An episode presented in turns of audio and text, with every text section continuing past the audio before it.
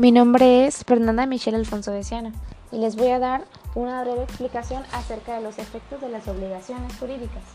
Estos consisten en la necesidad de que se cumpla la obligación, ya sea voluntariamente o a través de los derechos judiciales que otorga la ley.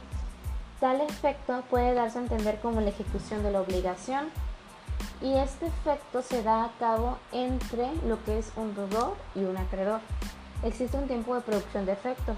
De manera inmediata se presenta cuando debe ejecutarse en el mismo nacimiento del crédito, diferido, cuando deben cumplirse al cabo de un cierto tiempo, e instantáneo, el cual se consuma desde que comienza hasta que termina el acto de cumplimiento. No opera ningún tipo de intervalo y son efectos de duración que se prolongan efectos en el tiempo estimado se conforman por lo que es una parte material y una parte formal. La parte material es quien actúa en nombre, en nombre propio, declara su voluntad y asume las ventajas y desventajas de la calidad que ostenta como acreedor o como deudor.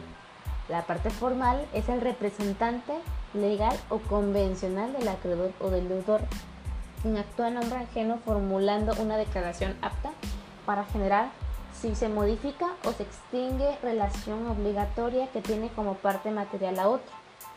Tal obligación solo produce efectos entre las partes y sus, y sus sucesores. Y se trata de lo que es una norma general, la cual es aplicable a toda especie obligacional.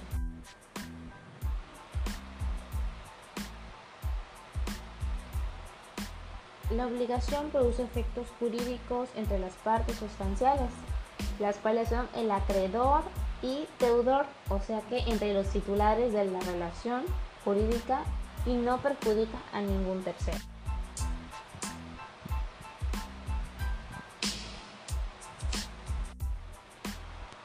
Los efectos de incumplimiento que existen en las obligaciones pueden ser posibles reacciones del acreedor frente al incumplimiento y puede que el acreedor le compense al resolver el contrato o conseguir una indemnización o una rebaja en el contrato.